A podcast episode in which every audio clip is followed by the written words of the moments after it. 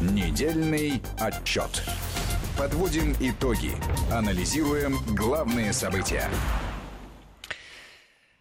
В эфире Вести ФМ, как всегда в это время воскресенье, программа «Недельный отчет». Армен Гаспарян и Марат Сафаров в студии. Мы ожидаем э, с минуты на минуту нашего друга э, в гости, заместителя директора Института стратегических исследований и прогнозов РУДН Никита Данюка. Э, но задерживается он. В Москве пробки. Вообще, надо сказать, что, конечно, число людей, которых я вижу вот второй день на улицах, у меня вызывает просто изумление. Такое ощущение, что вся Москва вышла. Потому что всюду столпотворение. Вот на какой станции метро я вот не побывал за эти два дня, я всюду вижу вот реально, как будто вот с футбола люди возвращаются. Что странно, я вот не помню, чтобы так было в прошлом году. Ну ладно, это как бы не имеет отношения к теме нашей сегодняшней программы. Хотя, скорее, наверное, можно назвать не недельный отчет, а годовой отчет. Вот, Марат, тебе какие события запомнились в этом году? Ну, я думаю, что прежде всего это а, темы, которые переворачивают наше представление о мировой политике и о ее устойчивости. Например, это ситуации в Соединенных Штатах Америки для меня были непредставимы а, наивно, может быть, да, еще хотя бы даже там, ну, может быть, не в прошлом году, но в позапрошлом, что возможно из, высосать из пальца тему импичмента и совершенно на полном серьезе а, ее проводить через а, такие, значит, цитадели демократии. То есть ты не верил до последнего, что э, большая политика может перейти в функционал, крушив все, мы здесь проездом. Ну, я просто представить, если честно, себе не мог такой, такой деградации всех этих, значит, идеологических скреп э, демократии, которым, которыми нас кормили и в которые мы во многом верили, ну, например, уже в 90-е годы точно. Да? А оказывается, вот так возможно. То есть серьезные взрослые люди, более чем взрослые, да, не хочу никого обидеть по их возрастному цензу, да. Они... Ничего себе! Там уже некоторые э, Брежневское политбюро ну, переплюнули. Вот, вот да, вот эти ветераны американской политики совершенно серьезно а, говорят своим избирателям и всему американскому народу о том, что значит вот от неких звонков и неких совершенно еще недоказанных да, переговоров может, значит, сокрушиться американская демократия. Не, ну причем они не, не просто э, об этом сказали, они уже построили на этом целую идеологию, потому что на этой неделе было объявлено, как раз под конец года, у них уже Рождество, то есть, в принципе, джентльмены пьют и закусывают, а параллельно они объявляют о том, что они начинают разрабатывать э, план кибератаки э, против российской э, политической и бизнес-элит в случае, если Россия э, будет заподозрена в причастности к очередному вторжению в американские выборы уже в 2020 году. А поскольку э, доказательная база еще там за 2016 год была вилами на воде писана, то сейчас для этого вообще, по-моему, ничего не нужно. Сейчас он можно порезать какие-нибудь заявления наших политиков в Твиттере, и вот тебе уже, пожалуйста, влияние на процесс. Да, и вот это для меня, наверное, в топе событий, что, оказывается, вот такие варианты возможны. А второй момент, он тоже англосаксонский, это момент, конечно, Брексита и вот этой мучительной кампании, которая с такими, значит, кочками и буйраками в течение всего 2019 года нам демонстрировалась. Вот я бы выделил, если из международной повестки, наверное, два таких события, которые, конечно, не могут быть отнесены к неожиданным, но во всяком случае мы всем нашим таким воспитанием гуманитарным к этому не привыкли.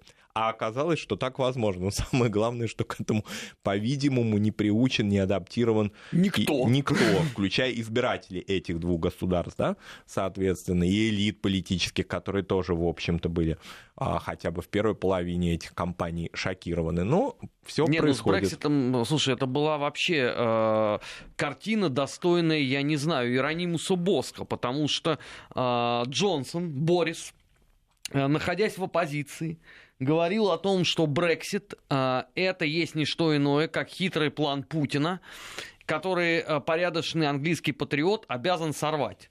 Стоило Борису Джонсону э, получить назначение в премьерское кресло, как он сказал следующее, что Брексит надо провести на зло Путину.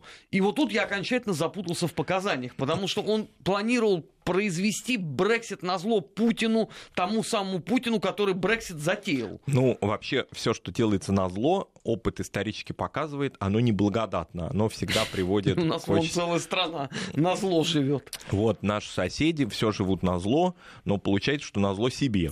А, ну, я все-таки смею надеяться, что Великобритания имеет другой политический опыт и исторический опыт, да, и, соответственно, может быть, хотя теперь уже надежды, они, в принципе, очень зыбкими являются, да, по отношению даже к таким гигантам политической истории. Если в этих странах так складываются политические обстоятельства, что нет никакого, никаких даже вариантов стабильности, хотя бы краткосрочного прогноза, вот тот же Брексит, допустим, ну, если по импичменту мы все-таки можем сделать какие-то осторожные представления, как это будет развиваться. Да есть. никак, э, Сенат не проголосует, да, есть, и до свидания. Есть все-таки, да, у нас какие-то варианты таких прогнозов, то с Брексита, к сожалению, мы не можем ничего предугадать и всю ту политическую картину. Поэтому вот такой мир 2019 года. А, их осталось трое, как э, сказал бы небезызвестный классик литературы Никита Данюк. Э, приветствую, дорогой. Здравствуйте, Здравствуйте, уважаемые слушатели. Прошу прощения за небольшое опоздание. Целый год никогда не опаздывал никуда. И внезапно московские дороги и мне дали о себе знать. Вот. Поэтому еще раз извините. Мы с Маратом начали. Э, Марату больше всего в этом году запомнилось э, крах э, системы ценностей в Соединенных Штатах, где теперь можно вообще что угодно говорить, и Брексит. Никит, тебе у нас с Маратом очень похожие вкусы. Причем интересно то, что 2019 год в контексте того, что происходит в Соединенных Штатах Америки и э, в контексте Брекзита, очень будут связаны с 2020-м. Потому что в настоящий момент можно сказать, что мыльная опера под названием «Брекзит», которая длилась больше трех лет. Она идет к своему завершению. Начиналась она как остросюжетная какая-то драма, потому что никто не думал, никто не гадал, что э, проголосуют жители Великобритании за выход. После этого, как мы помним, началась настоящая комедия, Почему? Потому что комедия положений, потому что никто не хотел войти в положение друг друга, я имею в виду Брюссель, Лондон, потом начались внутренние разборки в британской элите.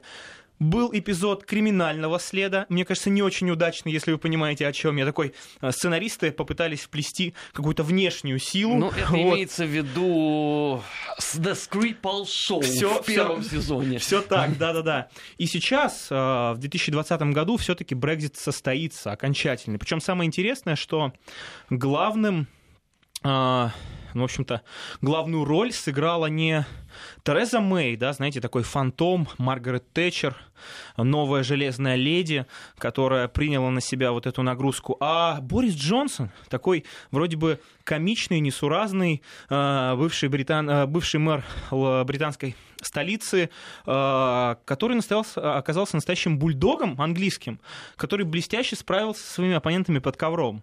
Поэтому я с Маратом согласен. 2019 год э, в контексте Брекзита важен. То, что Соединенные Штаты Америки это уже не та страна, не тот зияющий град на холме, который может э, заявлять о своей исключительности и говорить о том, что его демократические институты, права, свободы, не знаю, свобода слова, высказывания, свобода собраний, это тот образец, на который нужно равняться, тоже доказал, что это уже давно не так. Потому что политическая система Соединенных Штатов Америки удивительным образом, она сейчас трещит по швам. То, что мы наблюдаем в контексте импичмента президенту Трампу, кстати, я уверен, что, конечно, никакого импичмента не состоится. Дональд Трамп как даже уже не как Феникс из пепла восстанет. Я думаю, он в пепел-то не превратится, а вот в пепел вполне себе могут превратиться его оппоненты-демократы, потому что то, что мы сейчас видим в стане демократической партии, называется настоящим кризисом системным. Это кризис идей, кризис ценностей и кризис личности. Вот посмотрите. То, то есть ты не веришь в Нэнси Пелоси? Я, я не верю ни в Нэнси Пелоси, ни в Байдена, ни в Сандерса, ни в других там э, социалистов, ну, на мой взгляд, псевдосоциалистов.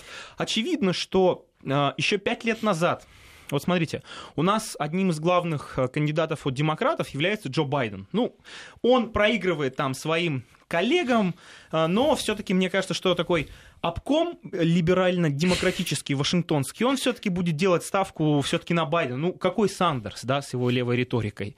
А, какие другие кандидаты, вот эта молодая поросль? Ну, все-таки все Байден. Ну, Байден, я согласен, он, он перспективен. Но ему в следующем году 78. Ему 78. Это не все-таки. Ему 78, а дальше самое интересное. И он среди вот этой компании, является самым-самым консервативным, чуть ли не традиционалистом, да, если можно вообще таких найти среди демократов. А ведь совсем недавно он был правой рукой, ну, если не, ладно, не правой рукой, но ближайшим соратником Барака Обамы, который в свое время среди демократов вообще был революционером. И получается, что а, та конфигурация политической системы и ценности, которые были в Соединенных Штатах Америки еще пять лет назад, ее вообще в принципе не стало. Вот никто бы, я думаю, если бы пять лет назад мы произнесли эту фразу, над нами посмеялись бы, в очередной раз обвинили в какой-то глупой антиамериканской пропаганде, ну, все вот эти клише бы мы услышали, но то, что мы сейчас наблюдаем в США, это ведь настоящая борьба, сейчас, внимание, расистов против националистов. Причем это не мои фразы, это не, э, прошу, прошу прощения, расистов против социалистов. Это не моя цитата, дословно. Я, я уж испугался просто. Да, да, да. Это, это что-то Там, новое. Те, те, те, те, вы скорее, те вы, скорее всего, в Союзе пошли. Нет. Э, почему? Потому что именно так оппоненты а, среди американского истеблишмента называют друг друга. Демократы и республиканцы. Настолько радикализировались вот эти силы в а, американском истеблишменте. Параллельно настолько радикализировалось само общество американское настолько поляризировалось, что сейчас а, журналисты, эксперты, политики уже сбросили все маски и просто откровенно пытаются топить друг друга в обвинениях того, что а, а, эти тут новые коми пришли, новые коммунисты-социалисты, а те, кто вообще выступает за Трампа, это неприкрытые националисты, расисты и дальше. Хорошо, Никита, а вот нью-йоркская публика, условно говоря, и одноэтажная Америка – на другом Супер. берегу. Они как относятся ко всему этому Они кризису? Они живут, а, мне кажется, вот как раз блестящее сравнение, Марат, это квинтэссенция того, что есть сейчас в Штатах. Есть вот эти крупные мегаполисы, что восточного, что западного побережья, а есть вот эта одноэтажная Америка, знаете, вот э, э жители мегаполисов очень презрительно называют вот эту срединную Америку, там, где живут работяги, вот эти синие воротнички, которые еще, кстати, до недавнего времени вообще не участвовали в политической жизни США, они называют их flying over states. То есть те штаты, те области, грубо говоря, регионы, которые мы пролетаем на, на самолете, э, двигаясь э, из, из Нью-Йорка, в, в точку назначения, например, например Лос-Анджелес. И это вот настолько, мне кажется, показательно. То, что Америка сейчас, она стоит на распутье. Причем не в контексте того, выбрать там Трампа, либо все-таки демократов. Нет а на распутье, либо это еще один шаг, я даже не побоюсь этого слова, к реальному конфликту, к дестабилизации обстановки политической. Я сейчас, конечно, не буду бросаться с фразами там «гражданская война», но то, что мы сейчас наблюдаем, э, это, это симптомы. Симптомы того, что общество сильно парализировано, элиты сильно ожесточены друг против друга, и если Дональд Трамп в 2020 году в ноябре сможет защитить, скажу именно так, помните, он выставлял в Твиттере картинку свою в виде Рокки Бальбоа, который как бы держит удар. Так вот, я хочу сказать, что если он защитит титул президента, именно защитит титул президента, Америку мы точно не узнаем. Вот та Америка, которая... Вот точно, точно такой же процесс, как мне кажется, происходил, правда, он уже произошел, можно это э, констатировать, с Европой. Э, в общественном сознании, например, в нашей стране всегда Европа воспринималась как спокойное, тихое, буржуазное место, где у людей высокие социальные гарантии, нет никакой безработицы, где высокие зарплаты, где полная безопасность, где вот просто ты приезжай, и все тебе э, будут рады с распростертыми объятиями, не знаю, возьмут тебя на работу, помогут открыть бизнес, обучат твоих детей. Ничего подобного с реальной Европой, вот все эти тезисы, которые я произнес, уже не имеют. Наоборот, Европа это место, где безопасность ты себе себя не чувствуешь. Европа в отдельных странах в контексте безработицы среди там, молодого населения просто ужасают. Например, Италия, Испания, Португалия, страны ПИКС, вот эти знаменитые, там, Греция. А, в контексте старой Европы, Франции, Германии, ну, любой наш уважаемый слушатель может приехать, и я бы посмотрел, насколько он комфортно себя будет чувствовать в окружении э, мигрантов, что в Германии, что во Франции и так далее. И вот этот образ, он э, буквально можно сказать, вот в нашей студии он начал выкристаллизовываться, потому что мы вот с Армен Субачем, с вами, Марат, неоднократно говорили, что этот системный кризис, он поменяет Европу. И вот точно такой же процесс, конечно, с другими немножко деталями и параметрами, мне кажется, мы будем наблюдать в Соединенных Штатах Америки. Конечно, э, это не значит, что в следующем году или там даже через пять лет США перестанут быть э, глобальным гегемоном, по крайней мере, перестанут пытаться таким являться. Потому что по многим уже факторам у них не хватает сил ни политических, ни экономических, ни военных для того, чтобы э, заявлять о себе как о главном жандарме.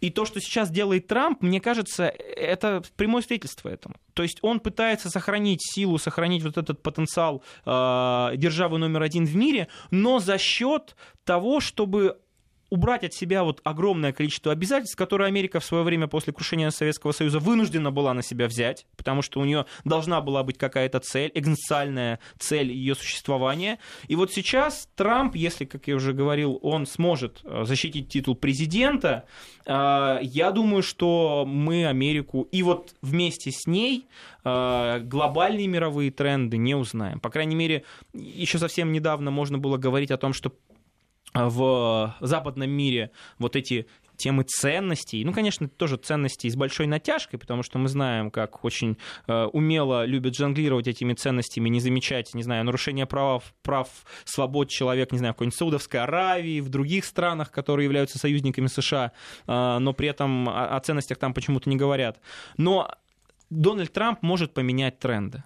И это, мне кажется, в том числе и для нашей страны, это окно возможностей. Никто не говорит о том, что мы с Америкой станем союзниками, нейтральными странами. Нет, мы просто по определению, там можно много концепций научных привести, геополитических, я не знаю, Левиафан, Бегемот, вот этот телурократия, таласократия, это, например, там из области геополитики, да, из области, я не знаю, до элементарного даже диалектического материализма. Если посмотреть, мы с Америкой э, просто э, вынуждены будем бороться всегда. Ну, это по определению. Но нам это даст возможность э, свой потенциал реализовать вот на том пространстве жизненном, э, который для нас первоочереден. Это, конечно, постсоветское пространство, это сопряжение наших энергетических, экономических э, связей с азиатскими странами, с той же Европой, которая, кстати, э, видит то, что происходит в Соединенных Штатах Америки.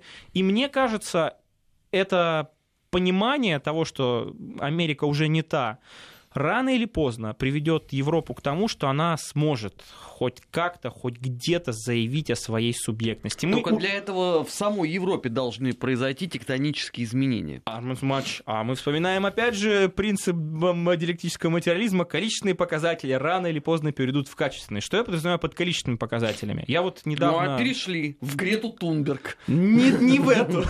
Здесь где-то эта схема достаточно стройная, формула дала сбой.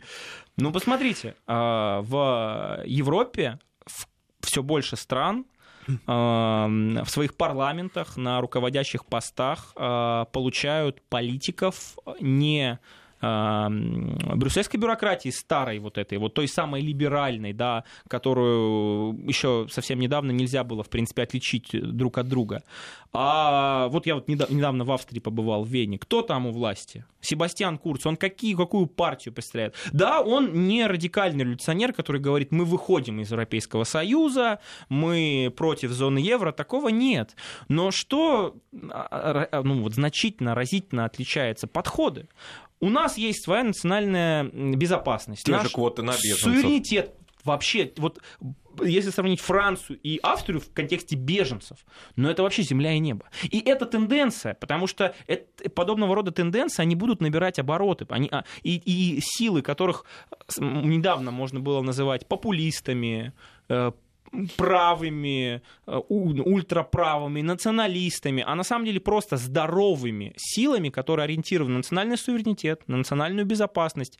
Э, их будет все больше и больше в Европе, и сама Европа будет меняться под этим воздействием. Франция и Германия, как мне кажется, при всем уважении к вот этим э, традиционным старым европейским демократиям, они тоже уже, уж простите за такой сленг, они не вывозят они не могут претендовать на то, чтобы показать своим примером вот этой разрозненной Европе, ребята, идите за нами, мы готовы показать вам светлый Франция путь. пока пытается, но на уровне такой риторики, а как мне кажется. Э, это вообще стиль Макрона. Э, коллеги, у нас есть план по вот этому, есть план по вот этому, 500 планов у него есть, с желтыми жилетами сам разобраться до сих пор не может окончательно. А ему и не нужно, он основное внимание перенес на внешний контур. Ну... Чтобы не думать о внутреннем, да, правильно? Да, но по факту э, подобного рода а, э, скажем так, активность с точки зрения риторики, она не несет э, никаких изменений позиции Франции внутри Европейского Союза. Ну,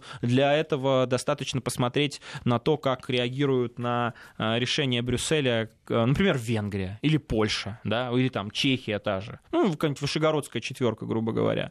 Мне кажется, вот эти тренды, они будут продолжаться. Конечно, Почему для России это важно? Вот э, я сейчас очень несвойственную, скажем так, э, и для себя в том числе, э, э, вещь произнесу. Когда-то у Владимира Владимировича спросили, а вот вы выступаете против того, чтобы Европейский Союз был единым, как бы вы пытаетесь его разрушить, внести какой-то раздор? Он, естественно, как дипломат, как президент сказал, нет, нам важен сильный Европейский Союз, процветающий, потому что наш торговый экономический партнер, мы готовы дружить. Но вот я не президент, да, я как бы не выражаю внешнюю политику России, я на экспертном уровне могу сказать, что в этом плане нам все-таки выгодней выстраивать двусторонние отношения с европейскими государствами. И мы это видим. Видим, как э, многие страны, несмотря на то, что до сих пор находятся в границах вот этой трансатлантической солидарности, и фактически ограниченного суверенитета. ограниченного суверенитета, они все равно пытаются. Но посмотрите на Северный поток-2. Вот представьте себе ситуацию 15 лет назад. Соединенные Штаты Америки говорит Германии, ребята, мы не хотим никакой трубы, никакого газопровода 15 лет назад или там, даже 10 лет назад. Ну, а вот у нас есть наглядный пример. Э, сейчас мы построим, ну, строим в стадии завершения турецкий поток, а раньше был, помните, южный поток там, через Болгарию. Помним, как эта история это завершилась? Американцы сказали болгарам, нет, все, ничего не будет. И не только им, кстати, а и другим странам, через которые э, труба должна была проходить. Все. А Германии сейчас сказали, да, тяжело, да, санкции экстерриториальные, но Германия говорит, нет, вы знаете, это наши дела внутренние, мы хотим своего процветания, мы хотим стать таким энергетическим хабом, поэтому, ребята, мы против вмешательства в наши внутренние дела, мы против санкций, сделать мы вам ничего не можем пока что и, и не собираемся, но выражаем вам свое прямое несогласие. Это уже, мне кажется, важный сигнал. Мы сейчас на Несколько минут прервемся. В эфире Вести ФМ новости, что не менее важно, чем итоги года. После этого продолжим. Не переключайтесь. Недельный отчет. Подводим итоги. Анализируем главные события. 16 часов 34 минуты в российской столице. Программа «Недельный отчет». Армин Гаспарян, Марат Сафаров и наш большой друг, заместитель директора Института стратегических исследований и прогнозов РУДН Никит Данюк. А, Никит, во многих странах постсоветского пространства в этом году поменялась власть.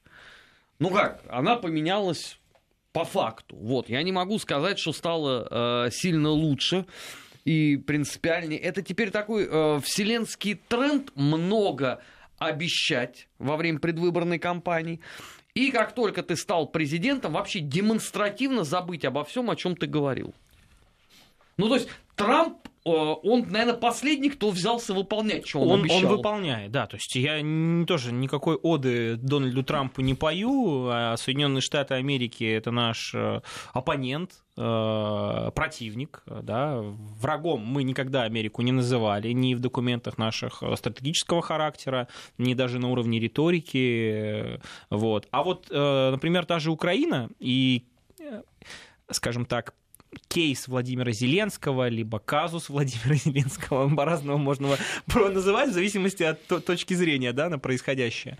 Да, действительно, Владимир Зеленский блестяще попал вот в тренд, в эту популистскую волну, где политики-популисты отказываются от своего э, от бэкграунда своих предшественников в рамках того, что нужно серьезно подходить к делу, не обещать необещаемое. Э, Владимир Зеленский попал в анти элитный-антиэстеблишментский тренд то есть, когда ты человек, который позиционирует себя не как часть элиты, эффективный менеджер, управленец, а как ты вообще с ней не, никак не связан. Ты не являешься частью вот этого истеблишмента. Ты представляешь народ и, собственно, популист, да, от слова популус э, греческого, от слова народ. В этом плане как бы никаких э, проблем нет. Вот только вот Дональд Трамп при всей своей одиозности, эпатажности и э, непредсказуемости, он работает на свой ядерный электорат, работает на тех людей, которые пришли на избирательные участки во многом за счет его агрессивной популистской риторики, проголосовали за него, отдали ему победу, и Дональд Трамп, понимая, что вот этот актив для него наиболее ценен, пытается исполнять э, где-то лучше, где-то хуже предвыборные обещания. И по экономическим показателям, в общем-то, он достаточно успешен. По экономическим показателям успешен. Он успешен э, в плане безработицы, в плане государственного оборонного заказа, в плане, условно, представителей национального капитала американского бизнеса, не транснациональных ком- компаний, которые, или, или там э, финансовые олигархи, которые очень часто делают деньги из воздуха, которые сидят на Уолл-стрит и не каким образом не оказывают позитивное влияние на реальный сектор экономики. То есть Дональд Трамп, он такой президент, э, ну, я не могу сказать, что он почвенник, конечно, это тоже, тут вряд ли в нашем 21 веке сейчас есть президент на 100%, да? Такой. Почвенники? Да, да, да, ну вот прям такой в вот. В каноническом значении В каноническом, слова, да. да. Но вот он э, пытается. А вот Владимир Зеленский э, удивительным образом в 2019 году для меня стал внезапным открытием и э, ну, таким масштабным событием его избрания, и провалом, к сожалению, тоже стал уже к концу. Объясняю почему. Потому что Зеленский, который обладает, обладал на момент избрания сильнейшим мандатом от народа, Зеленский, который после успешных для его партии «Слуга народа» выборах в Верховную Раду Украины смог заполучить там большинство сформировать правительство из своих людей, ну, ключевые, по крайней мере, посты, я сейчас не беру Авакова, там отдельная с ним история, можем это обсудить, все равно так или иначе э, контролировались э, Зеленским, его офисом, там, командой, по-разному можно называть, да, и Зеленский, несмотря на мандат от народа, на то, что функции этой власти у него все равно были, ну, по крайней мере, юридически, он никак не воспользовался. Он до сих пор вот, вот знаете, э, Владимир Зеленский до сих пор такое впечатление отыгрывает свое камео на посту президента. Не президент Владимир Зеленский, а актер Владимир Зеленский, который занимает президентский пост, к сожалению. Я это вижу на примере того, что его обещания в контексте мира не выполнены. И то, а что... Они не могут быть выполнены они никем. Не могут. Наверное, а мне кажется, при условии политической Только Международной воли... ликвидационной комиссии по Украине. Э, мне, Армен мне безумно нравится эта идея. Вот. Э, я думаю, что если э, украинские значит, политики в очередной раз будут пытаться отказаться от Минских соглашений, их дезавуировать, то нашим коллегам, которые занимаются этим треком, нужно эту идею передать. А Мне кажется, она блестящая. Быть, что опыт а, других стран, ну, например, допустим, мирных соглашений в Израиле и судьбы Ицхака Рабина, а судьбы польского мэра города Гданьска, да, в прошлом году, в этом году, собственно, в январе погибшего, он как-то останавливает Зеленского от каких-то а, серьезных политических да, действий, маневров в связи с боязнью националистов. Просто угрозы его жизни. А, я не исключаю этот момент. Э, и тогда нужно понимать, что Владимир Зеленский это не про цель. Это не про показатели конкретные. Это не про договоренность достижения, цифры и так далее. Это про процесс, причем в большей степени процесс, связанный со словами. Стилистика изменилась Стало ли из-за этой более мягкой стилистики лучше людям, которые находятся на э, линии соприкосновения э, вооруженных сил Украины и представителей народных республик ЛНР ДНР, когда до сих пор обстрелы происходят. Вот, вот, вот просто ты верховный главнокомандующий. Какая с военно-стратегической точки зрения цель бомбить мирное население, а, объекты гражданской инфраструктуры? Для чего ты это делаешь? Ты никаким образом линию фронта не подвинешь. Ты э, таким образом показываешь в очередной раз, что э, свои обещания ты выполнять не собираешься. А даже если ты собираешься, опять это показали э, вот эти активные события по поводу э, разведения войск на один километр, боже, посмотрите, на один километр. А Зеленский сколько не мог там развести в трех местах войска на один километр. Приехали националисты, приехали так называемые ветераны АТО, и это показало, что Зеленский, э, обладая народным мандатом, как правильно сказали Марат, боится, я не знаю, за свою ли жизнь, либо за свое президентское кресло, потому что ему ведь и Майдан периодически обещают. И вот таким образом Зеленский вот эти границы сам себе создал, но в рамках этих границ, точнее, он, он их не то чтобы создал, ему их навязали, и он побоялся в первую очередь вот в самом начале их разрушить. Сейчас они все будут сужаться, сужаться, сужаться, и пространства для маневра у Зеленского не останется вообще. Что в итоге будет? А, фигура одиозная, такая, знаете, серый кардинал, эминент грис такой э, Арсен Аваков, который является представителем еще как бы той вот этой Украины, э, порошенковской, хотя с Порошенко у него сложные достаточно отношения. Вот. Он, кстати, почему во многом и остался на своем посту, и с Зеленским он так, как, знаете, старший товарищ всегда общается и демонстрирует это в общении со СМИ, э, потому что он обеспечил Зеленскому э, более-менее прозрачную процедуру выборов.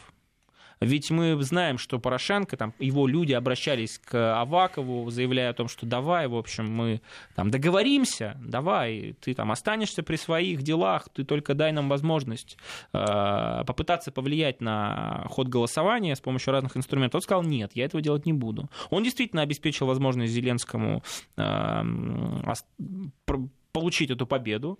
Потом он дал возможность Зеленскому, это тоже важно, в какой-то момент не бояться националистов. А в тот момент, когда Зеленский вот только-только мог проявить самостоятельность, показать отклонение от этого курса, а, он сразу же я уверен, вместе с оппонентами Зеленского показал, что, дружище, ты хоть и президент, но в любой момент твоя власть может очень быстро закончиться. Никит, сейчас же э, все продвинутое политическое сообщество э, сидит в Телеграме. Э, я не знаю, сколько они вложили денег э, в раскрутку Авакова, но там десятки каналов, которые создают ему образ, это следующий премьер-министр. Это следующий премьер-министр. Да, это следующий премьер-министр в марте, и это самое интересное. То есть... А зачем ему это? А, ну, Аваков по определению президентом быть не может. Это и от, вот тоже ведь это очень это вообще показатель э, состояния нынешней Украины, ее власти и общества. Он даже украинский вообще не знает. Ну почему? Он размовляет Ну, по- по-моему, там уровень был намного ниже, чем у Зеленского, там еще когда он только был кандидатом. То есть э, он по разным причинам, в том числе из-за его происхождения, э, не может быть президентом объективно.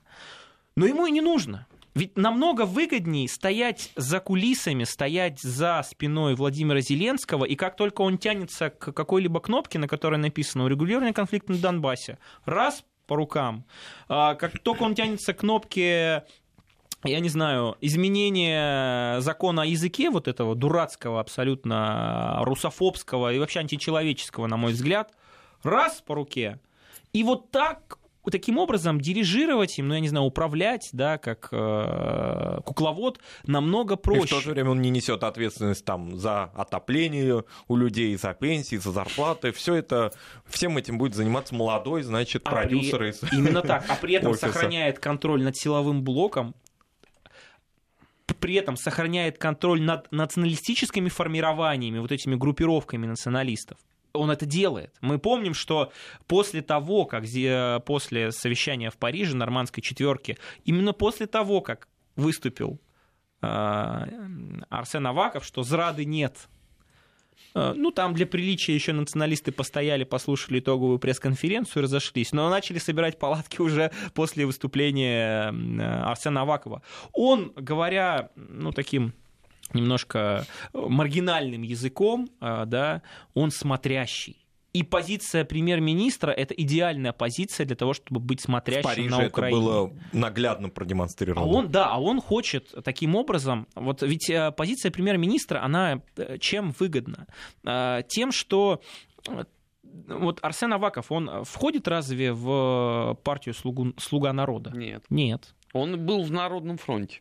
При Арсения Яценюка, который, кстати, тоже возвращается в большую украинскую Ну, политику. э, Потому что вторая часть телеграммы обгажена уже, соответственно, ботами Арсения Петровича. Ну, собственно, да, очевидно, что Арсена Авакова готовят э, к должности премьера. Яценюк, видимо, будет его советником. Помним, он был премьер-министром успешнейшим, а чего стоит только его блестящий э, законченный проект строительства стены на границе с Россией. Там, вот, уважаемые слушатели, можете посмотреть, какая гигантская стена в лучших традициях Вот не Трамп китайской сказал, стены. стену строим с Мексикой, так начал строить, Так он, а здесь... нет, и там стена, и там стена, уж прошу прощения, ого-го. Там, а посмотрите, как у Яценюк построил там. Просто это как бы э, очень хороший, мне кажется, пример и показатель. Ну вот он, может быть, будет советником, либо получит какой-то другой портфель министерский. Неважно. Важно то, что ничего на Украине, к сожалению, не поменяется. Другое, хотя с какой стороны? Э, в лучшую сторону нет. А если посмотреть, э, какой долг зарплатный там, украинских учреждений перед населением, э, что там делать с кредитами МВФ, э, тоже интересно. Вот Зеленский, мне кажется, в свою стратегию черпает из знаменитого выражения народной мудрости «после нас хоть потоп». Ведь тема, например, земельной реформы, вот с продажи земли, да, когда отменен вот этот мораторий на продажу украинского чернозема, э, земель для сельскохозяйственной деятельности, он действительно экономически, вот во время распродажи активной земли, что на Украине осталось единственное, что еще не распродано, да, не приватизировано, это даст краткосрочный эффект экономики. Ну, потому что действительно придут деньги, придут инвесторы. Э, Не знаю, кстати, какие придут. Э, Западные, может быть, Китай подтянется очень активно. Ага, особенно после Мотор Сича. Ну, Он спит и видит, как бы ему войти в этот рынок э, с, такими цивилизованными людьми. Ну, неважно, покупатели точно найдутся, потому что действительно это очень лакомое, лакомый такой кусок. Но что останется потом? Народу, людям, которые не будут иметь возможности, которые будут... Ну что, крепостное не- право останется. Именно так которые будут невыгодны вот этим транснациональным корпорациям, представителям крупного капитала, западного, чтобы они э, на этой земле по-прежнему работали. И Зеленский таким образом, ну, как мне видится, вот он точно на второй срок претендовать не будет. Ну вот честно, если говорить о прогнозах, да, таких далеких прогнозах, то Зеленский, если досидит, кстати, свое президентство, если не будет попытка силового захвата власти, которую периодически постоянно перед носом Зеленского показывают, показывают ее возможность, то да. Почему ее не будет? Потому что нынешний Зеленский, а, он тоже уже договороспособен по отношению к Западу. Действительно, Зеленский был как такой черт из табакерки. Он не был напрямую проектом, таким сконструированным концептом Запада, в отличие от того же Порошенко и от того же Майдана. Это было прямое следствие работы. Но сейчас Зеленский показал, что он полностью договороспособен в отношении своих западных старших товарищей, готов проводить те реформы во внутренней политике, в социально-экономической сфере, и сохранять вот эту антироссийскую э, внешнеполитическую линию, и он сейчас получит, безусловно, определенные гарантии, да, он, он, он их точно получит. Поэтому, наверное, он досидит, Никаких уголовных дел громких в отношении того же Петра Порошенко я тоже не, как бы не прогнозирую. Все эти заявления по поводу того, что весна придет, будем сажать, э, Весна пришла, лето закончилось, зима уже, середина фактически.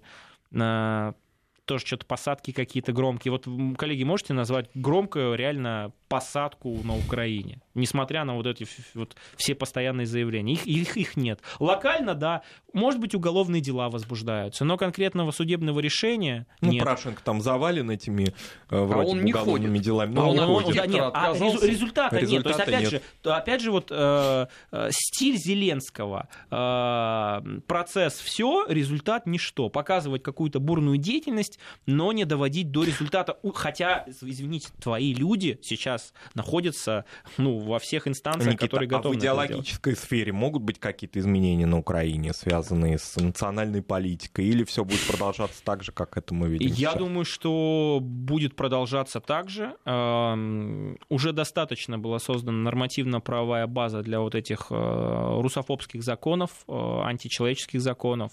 А Зеленский, как только попытается даже просто заикнуться о том, что желательно было пересмотреть закон о языке, либо, может быть, все-таки давайте мы русские школы оставим. Вот венгерские школы будут, по-моему, до 23 года да, функционировать, Да. там, Да. а наши уже закроются 20 Ну, потому что э, венгры бузу подняли на уровне Брюсселя. Вот. И, конечно, как только Зеленский попытается что-то там... Если попытается, мне так кажется, что э, бытие определяет сознание. И раз бытие определяет сознание, то оказавшись вот, вот, вот в этой, не знаю, структуре, я не знаю, как угодно, в этом окружении, вот этой, в украинской власти, в этих границах, в этих паттернах смысловых, сам Зеленский поменялся. Да даже достаточно посмотреть на него периода президентской кампании, где он был все еще актером, где он бодро вот эти ролики постоянные. И сейчас на его потерянный взгляд, потерянный вид. То есть, может быть, как человек, я не знаю, какой Владимир Зеленский человек, но по сообщениям многих людей, человек достаточно адекватный и, в принципе, порядочный, ну, с которым можно договариваться. Но коль э, над тобой внешняя управляющая сила, которая не дает тебе сделать ничего без своего разрешения, националисты, которые говорят каждый раз, ты здесь не власть, мы единственная сила, которая может что-то решать, его оппоненты, доброжелатели-недоброжелатели, которые спят и видят скинуть его, что может хороший парень, хороший актер и там ну, блестящий, наверное, все-таки комедиант, да, э, шоумен Владимир Зеленский поменять? Ничего. А если попытается, ну, он распрощается своим президентским креслом. Он, кстати, говорил о том, что он за президентское кресло не держится. Они же все вместе там, э, у них флешмоб был, написали заявление об увольнении, Мгм. да? Полгода прошло. Вот. Отсюда вопрос, что сделано конструктивно? Ну вот. Или, хорошо, даже не так, что сделано не позорно. Ну, есть на самом деле, чем не Зеленскому можно гордиться, но, по крайней мере, э, от принципа на зло бабки отморожу уши они все-таки отказались. Это, например, заключение газового контракта с нашей страной. Я да, напомню. только офис президента, извини, что я тебя перебиваю, он э, всеми своими говорящими головами уже сказал, что это э, максимально э, худшие условия из тех, которые были возможны. И мы тут все проиграли. Ай, Это прямая их цитата. Я не знаю, каким образом у них э, вообще в голове есть какие-то более интересные позитивные сценарии. Просто есть простые цифры. Э, Украина получает от транзита российского газа каждый год до 3 миллиардов рублей. Это, если говорить о размере украинской экономики, о ее состоянии... не рублей, наверное. Э, Долларов, долларов, долларов, долларов, да-да-да, прошу прощения. Т- 3 миллиарда долларов. Это, это большие деньги. А Если посмотреть, это доходит там, до 2% ВВП Украины, которая сейчас не может демонстрировать какой-то устойчивый рост. И если там посмотреть не консолидированный бюджет, а в целом там, до 10% украинского бюджета, они смогли сохранить транзит, соответственно, поступление в украинский бюджет. Более того, они за счет того, что российский газ будет идти по газотранспортной системе Украины, вообще ГТС украинскую могли сох... ну, сохраняют, потому что без российского газа Ну, она, бы вообще быстро встанет, пришла. учитывая вообще ее состояние. И смотрите, она сейчас вроде отделена от Нафтогаза, но что-то я не спешу, ой, не, не вижу, как спят э, и видят европейские или американские ребята приватизировать эту газотранспортную систему, о которой постоянно украинские политики какие-то говорят. Том, потому что туда надо вложить столько. столько, что ну, никаких денег не хватит. Да? Что еще э, в контексте газа для Украины? А вот то, что на фоне Северного потока-2 они подписали этот договор. Ну, То есть, действительно, у нас задержка ввода в эксплуатацию Северного потока-2. полгода, может быть, чуть больше, посмотрим. Но таким образом они, э, собственно, согласившись на эти условия, сохраняют поставку газа в, российского газа в Европу, мы являемся надежным партнером. Мы, слава богу, наконец-то избавляемся от Украины, которая может использовать инструмент газа как ну, инструмент шантажа политического. Мы, кстати, никогда этого не делали. Вот постоянно американцы говорят европейцам, Россия будет манипулировать вами из-за, вашей энергетической зависимости. Было два газовых кризиса в 2006-2009 году. Все случились по вине Украины. И все гарантии потребителям были реализованы Россией, Все при так. этом европейским. Но при этом Россия это угроза, Россия будет пытаться использовать свой э, газ для того, чтобы оказывать давление на Европу. Это, конечно, бред. Ну и в итоге э, я очень надеюсь, что Ситуация на Донбассе, там, где люди до сих пор находятся в состоянии, пусть и не активной фазы гражданской войны, я очень надеюсь, вот очень хочу, что в 2020 году Зеленский нашел себе силы, и, по крайней мере, обстрелы бесконечные прекратились. Если это произойдет, я, конечно, не говорю о том, что Минские соглашения будут э, исполнены, будет политическая часть гарантирована Киевом. Никогда этого не будет, это понятно. Но если просто люди заживут нормально, не будут слышать каждый день э, канонаду над э, своими домами, это будет хорошая победа. Это главное. Желаем поэтому всем всего самого доброго в уходящем и наступающем 2020 году. Впереди новости. Спасибо. Недельный отчет. Подводим итоги. Анализируем главные события.